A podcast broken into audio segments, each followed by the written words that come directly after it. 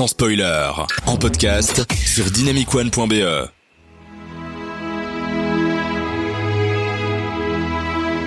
C'est presque un peu funèbre hein, comme euh, musique pour la première de la dernière de la saison. Qui est, euh, et ben ça c'est la le main thème du film. Alors je vais sans doute mal le prononcer de Oksha. Est-ce que c'est comme ça? Plus ou moins, d'après. Google. D'après Google. On s'excuse d'avance parce que le coréen, on va pas du tout le maîtriser ici. On va utiliser beaucoup de mots coréens, mais bon voilà, on va faire l'effort qu'on veut avec cette émission dans laquelle se trouve avec moi FX Salut. et Mathias. Très content d'être ici. Bienvenue dans Sans Spoiler, votre émission cinéma, et ceci est déjà la dernière de la saison 2 sur Dynamic One, mais ne Oh. pleurez pas, on reviendra sans doute d'une manière ou d'une autre. On vous remercie d'être avec nous dans cette émission, on va parler notamment de Kja, mais aussi d'autres films de Bong Joon-ho, le réalisateur sud-coréen, qui a fait beaucoup parler de lui ces dernières années, n'est-ce pas FX Oui, et d'ailleurs en plus c'est aussi la première fois qu'on fait un- une émission vraiment sur un réel en particulier, donc euh, c'était un peu une, euh, c'est aussi un test euh, pour nous, mais c'est un réalisateur qu'on aime beaucoup, tous les trois, Ouais. je pense, donc euh, c'était l'occasion. Ouais, ouais, franchement, c'est vraiment une bonne occasion parce qu'on aime beaucoup Bong Joon-ho et c'est un vrai plaisir de pouvoir discuter de tout ce qu'il a apporté au cinéma et en particulier ces, dernières années. Ouais, qui synthétise beaucoup de choses sur euh, ce que le cinéma a été ces dernières années, pas de manière empirique non plus, mais en tout cas, il a, il a raconté beaucoup de choses et c'est une très belle euh, manière élégante. En plus, euh, il est, il est souvent dans tout ce qui est festival de Cannes et autres euh, grands événements euh, du cinéma à cette période-ci de l'année. Donc, c'est une belle manière de finir cette saison dans une dynamique un peu différente. On aurait même espéré que, je sais pas, Bong Joon-ho vienne euh, au brief là qui a lieu en ce moment, mais, euh, mais voilà, il y a, y a déjà Michel Azanavicius dont on a pensé faire aussi une émission spéciale et dont on a hâte de voir euh, le film qui est passé à la cérémonie d'ouverture qui est coupé et que euh, je pense vous allez aller voir. On l'a pas encore vu du coup, est-ce qu'on tourne avant Oui, on tourne avant. Mais, vous, quand vous l'écouterez, retour. Vous l'aurez vu après. Toi, FX, tu vas faire la bio de Bang Joon-ho. Du coup, on va commencer d'abord par présenter un peu Bong Joon-ho parce que du coup, bah, on connaît bah, clairement euh, Parasite depuis, euh, mais d'où vient-il? Je pense que c'est quand même intéressant aussi en fait pour comprendre aussi son cinéma. Bong Joon-ho est né en 69 à Daegu, une ville de 2 millions d'habitants dans, et dans une Corée du Sud qui est encore une dictature militaire et est le fils d'un prof en art appliqué, a un grand-père maternel qui est un écrivain connu, tandis que son frère est professeur de littérature et sa sœur designeuse de mode. En gros, une famille d'artistes avec un capital culturel probablement fort développé. Il disait d'ailleurs, dans la chambre de mon père, il y avait des livres de design, des livres d'art, des livres de photos que j'ai achetés à l'étranger. J'ai vu beaucoup mon père travailler avec des affiches en couleur et en peinture. Donc c'est vraiment un truc qui l'a beaucoup marqué d'avoir été dans ce contexte-là. Et c'est pas un hasard si il était orienté vers le cinéma après. En 88, à 27 ans, il entre en fac de sociologie et il participe activement à 19 ans à un ciné-club parce qu'il est déjà cinéphile. Et au même moment, la dictature militaire en Corée du Sud commence à craqueler. Il y a beaucoup de manifestations contre le pouvoir, notamment après un scandale policier où un agent de police a torturé à mort un étudiant. Et toute cette expérience, cette période très particulière, va beaucoup le marquer. Et au final, en 94, il termine un cursus en réalisation de films dans une autre école après avoir déjà contribué à de nombreux courts-métrages dans le cadre de ses cours. Et comme beaucoup de réals, il va commencer sa vraie carrière avec beaucoup de cours pendant 5 ans avant de pouvoir se lancer en 2000 avec son premier vrai film en tant que réel avec Barking Dog Never Bites. C'est vraiment un parcours très classique, presque un peu comme ça. Euh, Pour l'instant, oui. Oui. Et c'était pas directement euh, le génie qui euh, commençait son, son film à, à 25 ans, comme Lucas Dunt ou euh, Xavier Dolan, c'est encore plus tôt. Mais il a dû faire ses preuves d'abord avant de pouvoir euh, monter. Et donc dans Barking Dog Never Bites, euh, c'est la, la vie assez animée d'un immeuble populaire sud-coréen et ce sera pas un très gros succès. C'est-à-dire que du coup le film va avoir des bonnes critiques, il va même gagner le Hong Kong Film Festival. Bon, en vrai, je sais pas du tout ce que ça vaut. C'est un prix de festival, hein, comme un autre. hein. C'est comme Ouais. quand il y en a qui ont eu un prix au bif. euh, Il peut être cynique, mais c'est un prix quand même. hein. Tout à fait. Mais du coup, quand même, le film va avoir un bon bouche à oreille et il sera rentabilisé deux ans après sa sortie grâce à la sortie internationale. Oh, Donc, euh, précurseur c'est de ce que va se passer pour la suite pour sa C'est carrière. déjà un petit succès, mais euh, du coup il va continuer avec un film avec beaucoup plus de budget, Memories of Murder en 2003, qui raconte la traque d'un tueur et violeur en série, avec bien plus de personnages et de lieux, et même le record du nombre de, de lieux réels filmés dans un film euh, en Corée du Sud. Et un scénario plus tortueux et sombre. Et là, c'est vraiment l'énorme succès populaire en Corée du Sud. Plus de 5 millions d'entrées, et le film est montré à Cannes et à Venise, sans rien gagner, mais connaît vraiment un énorme succès critique en Occident. Ah, mais il touche les mœurs, hein, ce film, je crois. Pour l'époque. Bah déjà aussi c'est un bah, c'est un film noir coréen donc euh, il est déjà plus en fait maintenant de ce qu'on attend du cinéma coréen à cette époque-là. Euh, bah, après il y a quand même une vague euh, avec Park Chan-wook, Ouais. C'est vraiment en 2006 qui va monter le niveau encore plus haut avec The Host qui est un film catastrophe avec un monstre géant et une ville en quarantaine. D'ailleurs je vous recommande après le Covid il est encore plus intéressant à regarder. et faire un film avec un monstre géant en CGI en 2006 en Corée du Sud, c'était déjà un exploit. Le film va cartonner avec plus de 13 millions de tickets en Corée du Sud, donc là c'est vraiment le record encore aujourd'hui. Le plus grand nombre de cinémas projetant le film simultanément et à la clé vraiment une reconnaissance mondiale pour Bong Joon-ho qui fait du film euh, gros budget, presque comme du cinéma américain. Mais ouais, toujours avec un sous-texte. hein. Et en 2009, il y a Mother qui est un très bon film et qui est un peu plus passé inaperçu, mais c'est vraiment là qu'il va commencer à être reconnu aussi au niveau des festivals. Il va être euh, le président du jury de la Caméra d'Or à Cannes, la récompense du meilleur nouveau réalisateur, ou dans le jury de Sundance, le festival américain du film indépendant. Ouais, ça déconne pas quoi. Puis il va passer encore à l'étape supérieure avec son premier film en anglais, Snowpiercer, adapté de la bande dessinée française Le Transpersonnage, dans lequel l'humanité survivante vit dans un train et reconstitue très schématiquement la lutte des classes. Ça, on en parlera un peu plus tard. C'est pas la première fois qu'il qu'il aborde le sujet, mais c'est peut-être le premier film qui montre euh, ça de manière aussi brute.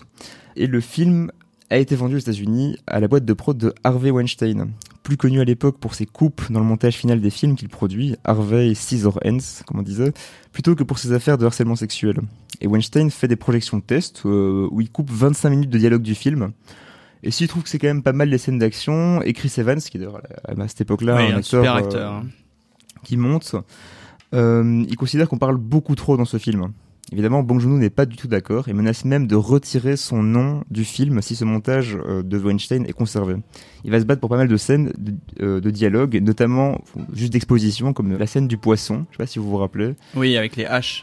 Tout à fait. Bah, Weinstein la trouve trop longue et trop ennuyeuse, et Bong Joon-ho va prétendre qu'elle compte beaucoup pour lui parce que son père était pêcheur, ce qui n'était pas vrai. pour Alors- convaincre Weinstein Ah, la valeur excellent. familiale de oui, c'est en fait euh, un truc de, de ma famille, un héritage. Ouais, alors qu'elle est incroyable cette scène, la manière dont il arrive à faire une, une scène tendue pendant quasiment 20 minutes, avec plusieurs étapes, plusieurs qui s'enchaînent les unes avec les autres, c'est incroyable. J'ai revu le film hier et franchement c'est vraiment la scène centrale du film, où tu passes du film d'action à un film plus introspectif, par la suite.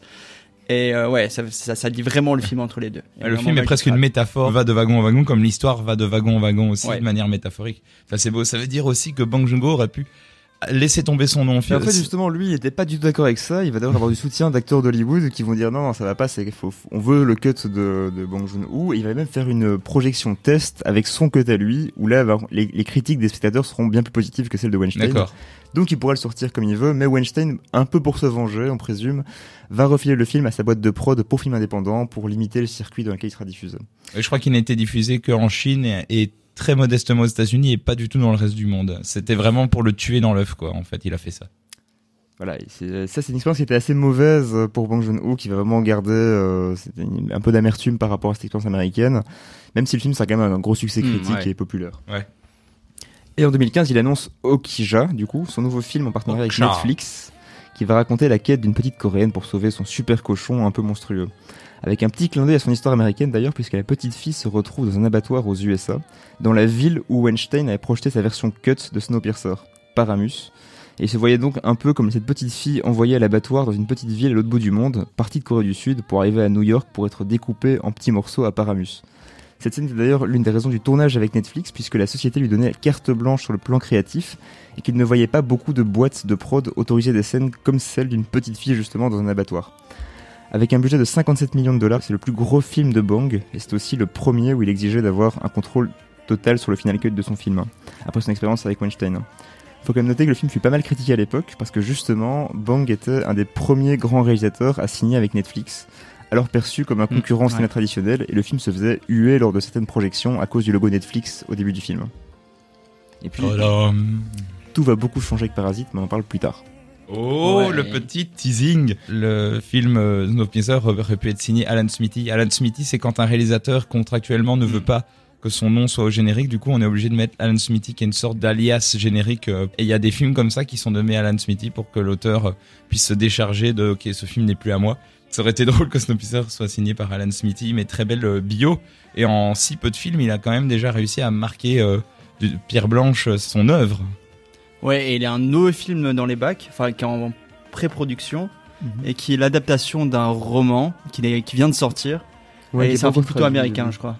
Oui, c'est un film de science-fiction, Ouais. euh, Mickey Seven. Ouais, c'est ça. Ouais. Euh, et du coup, ce serait avec euh, Pattinson dans le rôle titre. Euh, Tilda Swinton aussi, Ouais, qui, qui a joué du coup. dans Et deux de ses films. Ouais. Ce qui est intéressant, c'est qu'il veut, Ouais. il va vouloir ex- explorer l'idée de euh, la colonisation euh, et des androïdes. Donc, euh, enfin, la colonisation dans l'espace. Donc, vu sa filmo, je pense que peut être intéressant qu'il Ouais. fasse encore un nouveau genre de film avec son traitement à lui, quoi. Ouais, et une chose qu'on avait parlé dans la préparation de cette émission, c'était sa capacité justement à aller de, de styles différents en fait dans ses films, tout en gardant une certaine cohésion dans sa filmographie. C'est-à-dire qu'il parle de thèmes similaires, il a un style similaire qu'on parlera par la suite également, mais en même temps, il a fait plein de films très différents, non? Justement, c'est ça qui est assez fort, c'est qu'il y a très peu de films qu'on peut classifier de la même manière en termes de genre, euh, strictement, en termes de, de période, de, de lieu. Il y a peut-être euh, quand même euh, son premier Barking Dog Never Bite, qui est un film social dans un immeuble, qu'on pourrait plus ou moins rapprocher de, de Parasite, mais euh, sinon, quand même, à chaque fois, c'est des, Ouais. des genres de, de films différents, des, des- des visuels très différents aussi. euh. Mais quand même avec une certaine attirance pour le film de genre, hein, le film de monstres, post-apocalyptique, enfin il y a beaucoup de, de choses comme ça, il s'intéresse à beaucoup de, de genres de cinéma qui sont pas nécessairement très valorisés euh, au niveau des grosses productions. Mais pourtant, il arrive à vraiment faire des choses euh, intéressantes. Quand j'ai dû faire la musique de ce fond de cette émission, je me suis dit on va pas mettre que des musiques de films de Bong Joon-ho. Donc euh, pour commencer doucement, j'ai été voir dans les K-dramas Drama. qui sont les, les dramas euh, télé et, Ouais. et, euh, téléfilms et films. Ils sont à la télé coréenne et du coup j'ai regardé quel est l'un des meilleurs dramas d'après euh, les rankings euh, sur Fool's internet. Love? Eh ben moi celui que j'ai trouvé qui s'appelle Wait Tifling Ting Fairy King Bok Ju. Euh, je ne le reprononcerai pas une deuxième fois. est euh, un, drama euh, qui a de la musique somme toute très sympathique.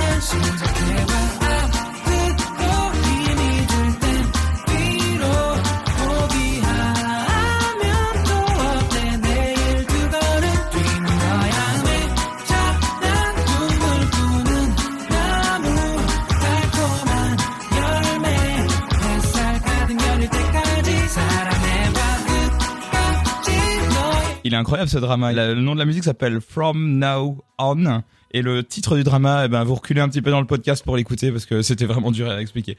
Allez, pour rétablir un petit peu l'équilibre, il y a quand même une magnifique musique qui était dans Parasite de Bang Joon-ho, qui est cette chanson-là. C'est Gianni Morandi, je crois, le- la chanson. C'est une chanson italienne qui a été reprise dans, dans Parasite, c'est ça, FX Euh, oui, tout à fait. C'est où à peu près dans le film? Sans spoil. Ouais, il y a une scène de tension dans laquelle plusieurs personnages se battent et ils essaient d'attraper un téléphone pour quelque raison. Dans le moment, ils se bousculent, ils essaient d'attraper ce téléphone, il y a cette musique qui commence à jouer et ça fait une sorte de Ah, sur le opératique, canapé quand ils sont ça, oui, sur le euh, canapé, oui. Ouais. Pour vous, c'est un peu l'appropriation de. c'est- C'est c'est quoi? C'est des hommages? C'est le fait de s'approprier euh, cette euh, musique européenne dans ces films non, c'est juste pour donner un style sur une scène qui est genre une, euh, une Scrabble, enfin juste ils se battent euh, dans, dans la boucle limite. euh, en fait, Ouais. c'est c'est pas très noble, on va dire, la manière dont ils, euh, ils se battent. Et ça donne un côté un peu finalement mélodramatique, un peu grandiose à la scène, alors que c'est pas une scène grandiose en soi. Ouais, c'est ce c'est décalage là qui est, qui est marrant. c'est pas une démarche de petit malin, quoi. C'est vraiment une vraie démarche d'auteur, quoi. Ouais, c'est sublimer le, le quotidien, on va dire. En parlant de démarche, l'auteur Bang Ouais. a une démarche presque politique. Ah, ah bon Si, si, je te jure. Ah bon ah, tu... pff, enfin, Franchement, c'est un truc ça qui m'énerve un peu, je dois vous avouer. Je peux en, je peux en parler? Ouais, vas-y. Ah ok. Bon, il y a un truc qui m'énerve particulièrement dans le cinéma, et là, euh, Antonin vient de nous montrer un bon exemple. C'est euh, que les gens qui arrêtent pas de dire que les films sont politiques. Bah. Et, euh, et moi, comme j'aime bien un réalisateur comme Bang Joon-ho, là, qu'on qu'on est en train de parler dans cette magnifique émission, et qu'on n'arrête pas de me dire ah ces films ça raconte un message politique, c'est critique sur la société, bla bla bla bla bla. Et bah je vous avoue, ça m'énerve un peu. Oui, Bah, mais tous les films sont politiques, oui. Ah non, vous allez pas vous mettre aussi là. Enfin, je veux dire, c'est pas parce que Lana Wachowski dit que Matrix est une allégorie de la transidentité que c'est vrai. Hein. Alors, c'est pas parce que c'est une réalisatrice qu'elle a forcément raison. Non, les films, ça peut être juste des histoires, des bonnes histoires qu'on nous raconte pour passer un beau moment. Et ça va pas nécessairement avoir un message critique sur notre société actuelle ou je sais quoi. Ben voilà, je vais vous proposer un truc. On va prendre quelques films de Bong Joon-ho et je vais vous montrer comment ils sont pas du tout politiques. Ça vous va? Ouais, vas-y. Ok. Eh ben, on va commencer par Memories of Murder que Fix a déjà parlé. Et bah, bon. Alors, ok, c'est un drame policier, on est d'accord, ça s'arrête là. Bon. Ok, il y a un peu des, histoires sur euh, les, les oppressions policières des classes populaires dans une euh, Corée euh, post-dictature. Ouais. Mais bon, c'est l'époque qui veut ça, hein, c'est c'est le contexte. Alors, ça veut pas nécessairement dire que ça, ça veut dire quelque chose sur cette époque-là, c'est juste la rencontre de cette époque. On est d'accord. hein. On peut prendre un autre film, hein, je sais pas, par exemple The Host, euh, que Fix te parlait aussi, qui est un film de créature, un film euh, de monstre. Ça, j'aime bien, ça, les films de monstres. C'est simple, c'est efficace, il y a un monstre qui attaque, les gens se révoltent, ils se battent contre le monstre et ils gagnent à la fin. hein. Ou, ou pas, attention. On ne sait pas nécessairement. Et bah, enfin, franchement, euh, ça va très bien. Donc, c'est un, par exemple, là, on a un monstre qui a été créé par des produits chimiques déversés dans les égouts par l'armée américaine.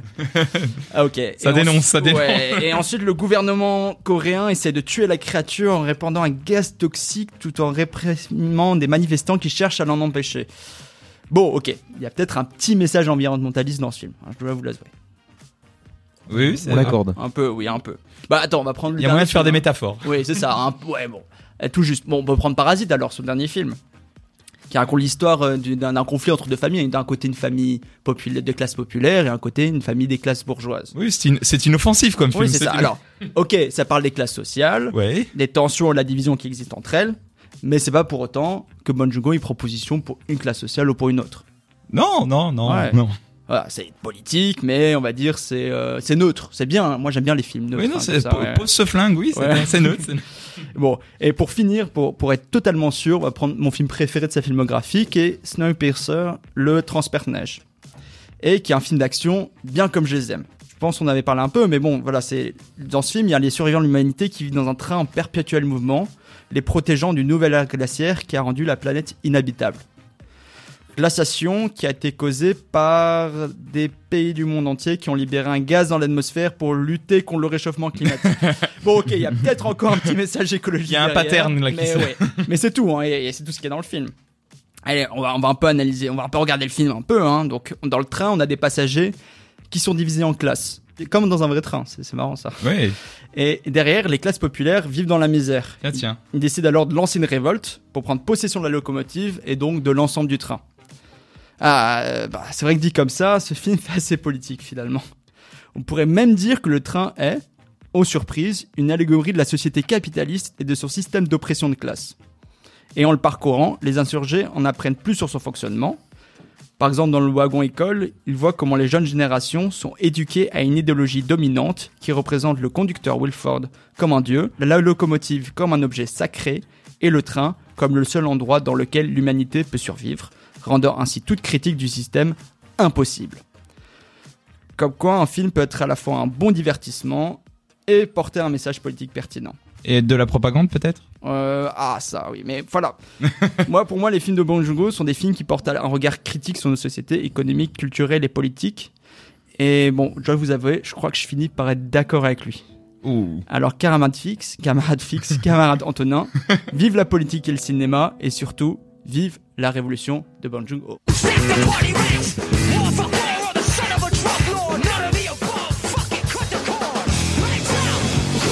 Bon, Ma- désolé pour les auditeurs, on vient de leur bousiller les oreilles. D'un coup, c'est violent, c'est anarchique. Euh, ouais, je voulais mettre cette chanson parce que c'est Guerrilla Radio de Rage Against the Machines qui, je pense, porte certains messages similaires à Bong Joon-ho Euh, et qui parle de radio également. Donc euh, voilà, tout BDF. Mathias 2027.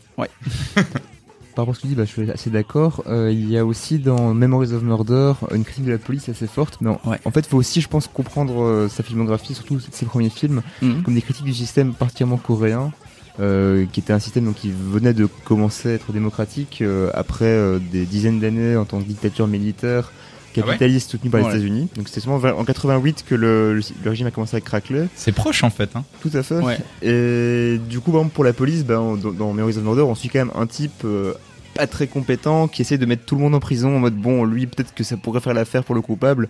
Et chaque fois, c'est la. Ah oui, juste pour calmer les mœurs en fait, plus que d'essayer de trouver le vrai coupable. pour c'est montrer aussi, ouais. que c'est un système inco- incompétent et corrompu en fait. Et donc Ouais. ça, c'est quand même une critique qui revient assez souvent la corruption et le manque d'honnêteté du, des institutions par rapport aux citoyens. Oui, en gros, ce policier il dit J'ai un talent, je peux juste en regardant une personne savoir s'il est, si elle est coupable ou pas. Et en fait, c'est pas vrai. C'est pas vrai. Et après, il torture des gens pour qu'ils donnent des aveux. Et c'est leur méthode d'enquête, en finalement, de la police de cette époque, c'est de torturer les gens pour qu'ils donnent, qu'ils, enfin, qu'ils avouent qu'ils sont les, euh, les coupables. Et souvent, ça se, ça se fait auprès des, des personnes des classes populaires ou des personnes vulnérables. Et justement, c'est ça aussi parce qu'il y avait eu en 88 donc ce, cet étudiant qui avait été tué par un policier après une séance de torture. Donc euh, c'est quand même très très ancré, enfin une critique assez virulente du système coréen. Après, évidemment qu'avec son internationalisation, sa critique est peut-être plus globale. Et, et dans Mother, c'est aussi la même chose, non Euh, Sur la critique. euh, Alors, Mother, pour moi, je me rappelle particulièrement par rapport euh, bah, à la relation euh, mère-fils, euh, mais je, je sais qu'il y a aussi des problèmes avec la police, mais j'ai plus assez de souvenirs précis pour. Parce qu'on accuse, c'est le seul film de sa filmographie que je n'ai pas vu, désolé.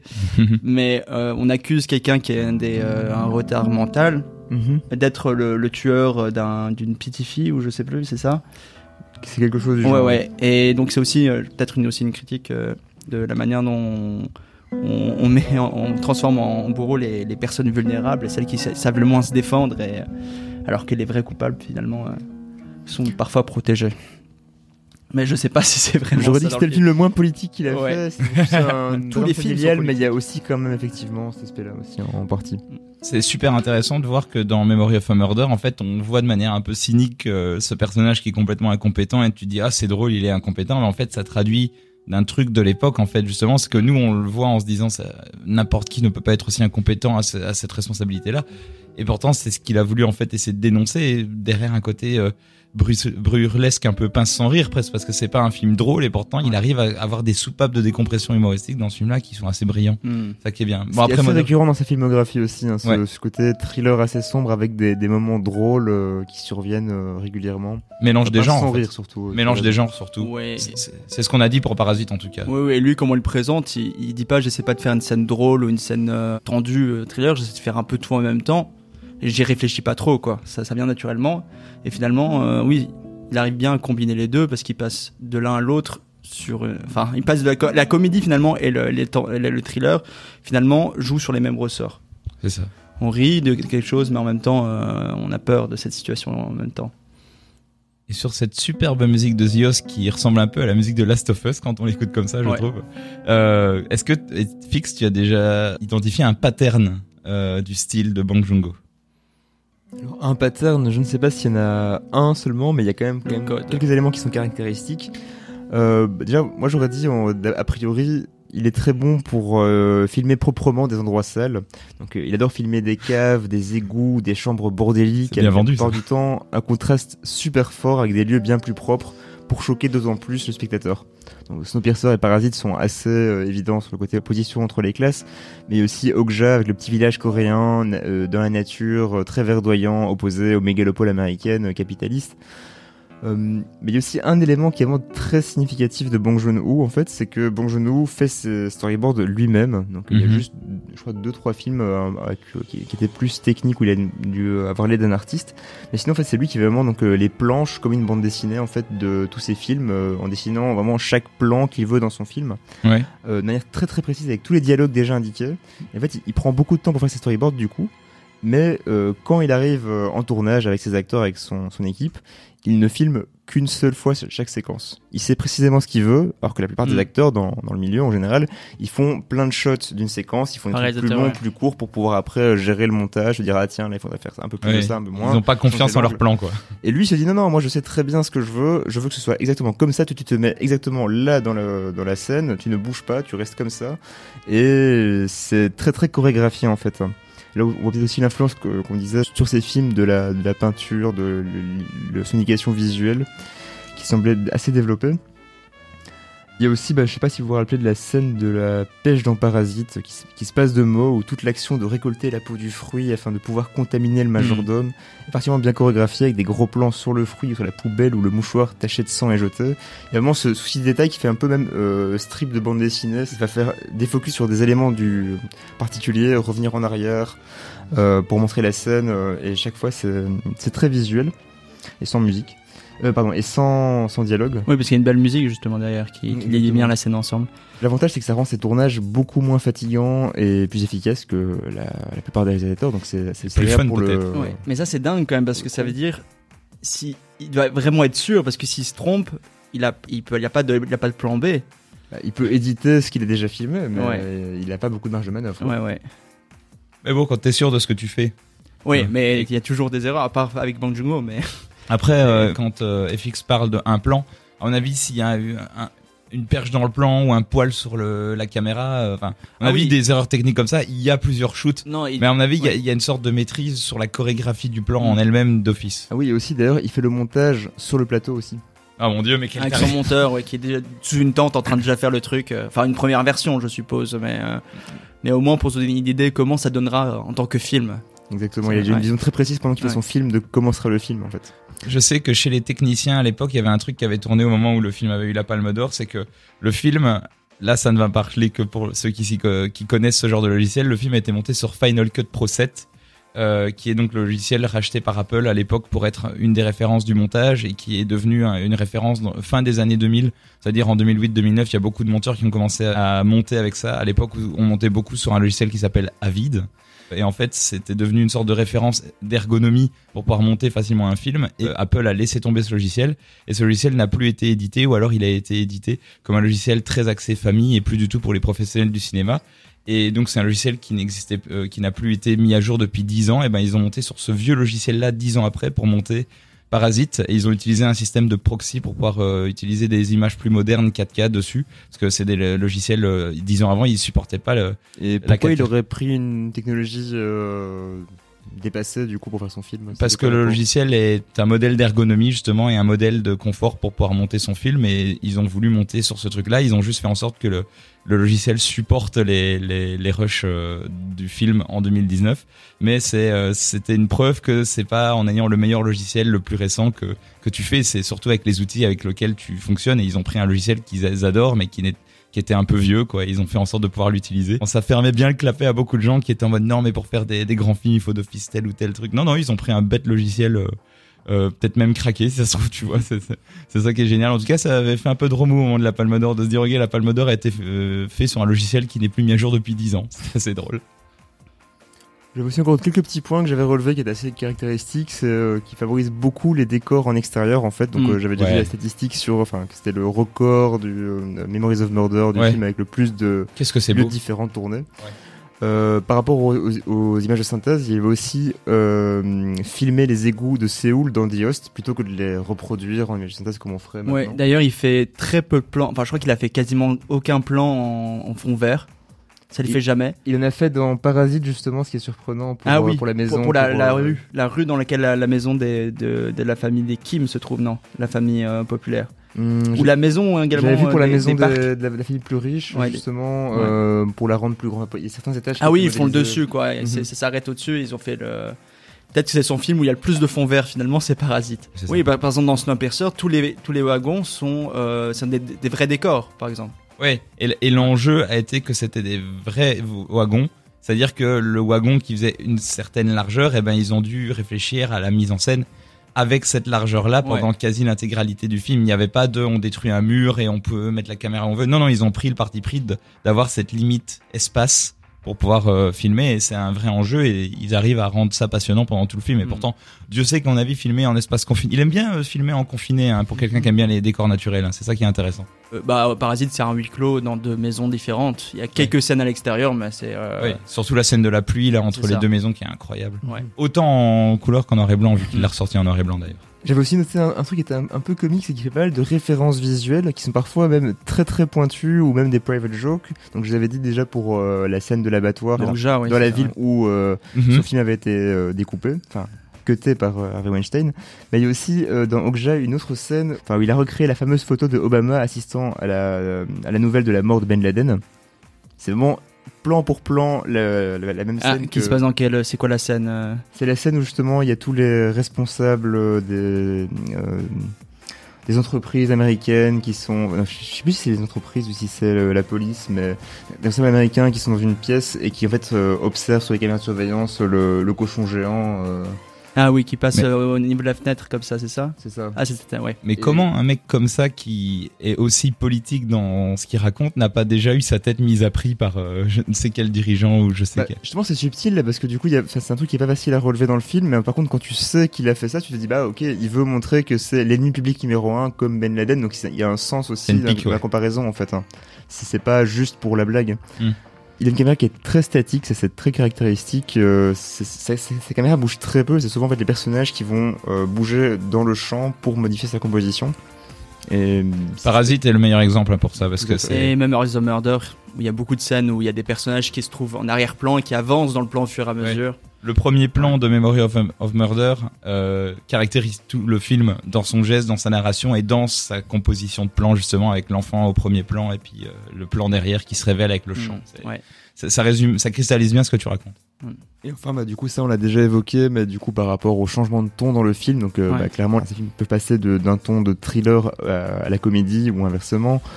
Et du coup, ça, en fait, ça se ressent aussi dans la réalisation, et il va parfois changer totalement de, de, couleur, il va passer de plans plus larges à des plans plus étouffants, euh, dans des endroits qui sont plus sombres, évidemment. C'est très évident avec, avec, euh, Parasite, mais on voit aussi même dans son premier film, Barking Dog Never Bites. Avec justement la, la scène dans la cave avec Ah. le, le, je sais plus ce que, Avec l'histoire de chauffagiste Kim, c'est bien ça Chauffagiste Kim, voilà. Ouais. Bah, ils vont enquêter en fait les deux protagonistes euh, dans la cave pour chercher un chien disparu, je pense. Ouais. Et du coup, ils tombent sur un concierge euh, qui, euh, il fait très sombre dans cette cave, qui leur raconte une histoire euh, un peu une creepypasta, l'histoire flippante euh, que tu racontes avec une lampe torche sous le visage sur chauffagiste Kim, euh, la légende de l'immeuble. Et c'est genre vraiment un tunnel narratif de je sais pas 5-10 minutes vraiment où t'es Ouais, avec ouais, moins ce 5 chau- minutes, ouais. ce concierge qui te raconte cette histoire. euh, alors que le film euh, normalement est très, enfin respire beaucoup. On est toujours en extérieur, euh, en train de courir, en train de chercher ce chien, et là on est enfermé dans la cave avec cette histoire euh, qui change totalement le ton du film. Ok. Ah, je l'ai pas vu celui-là pour le coup. Je ne connais pas mon bong par cœur, mais je vais essayer de le rattraper euh, avec ce truc-là. Moi j'aime beaucoup aussi la manière dont il utilise les, euh, la, la caméra. Donc tu disais il a des plans statiques et pour les dialogues souvent il va faire genre chant contre chant assez classique.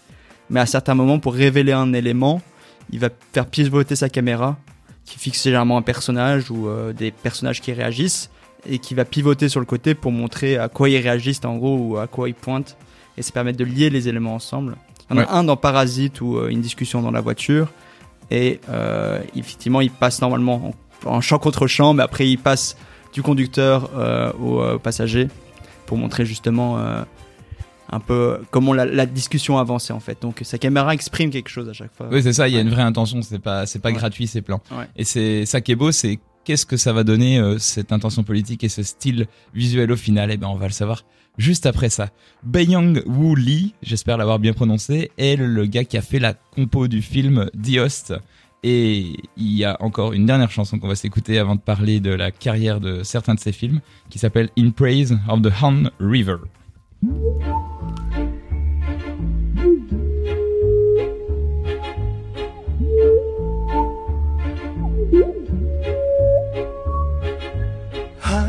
한강 말이 많은 내 고향 한강 탈도 많은 내 고향 사고처럼 너를 사랑하고 운명 되어 함께 살아 후회 없는 불꽃이 된다. 오늘도 너를 따라 달려간다. 너를 보고 살아간다. 너를 향해 웃어본다 굳세어라 우리 한강 한강 출렁이는 내 인생. 한강 흘러가는 내 생명. 오랜 세월 내려오는 사랑 깊게 묻어놓은 전설 날 위해 산 아버지 눈물. 오늘도 너를 따라 달려간다 너를 보고 살아간다. 너를 향해 웃어본다. 그 굳세어라 우리 함남 너를 따라 달려간다. 너를 보고 살아간다. 너를 향해 웃어본다. 그 굳세어라 우리 함강 함강 출렁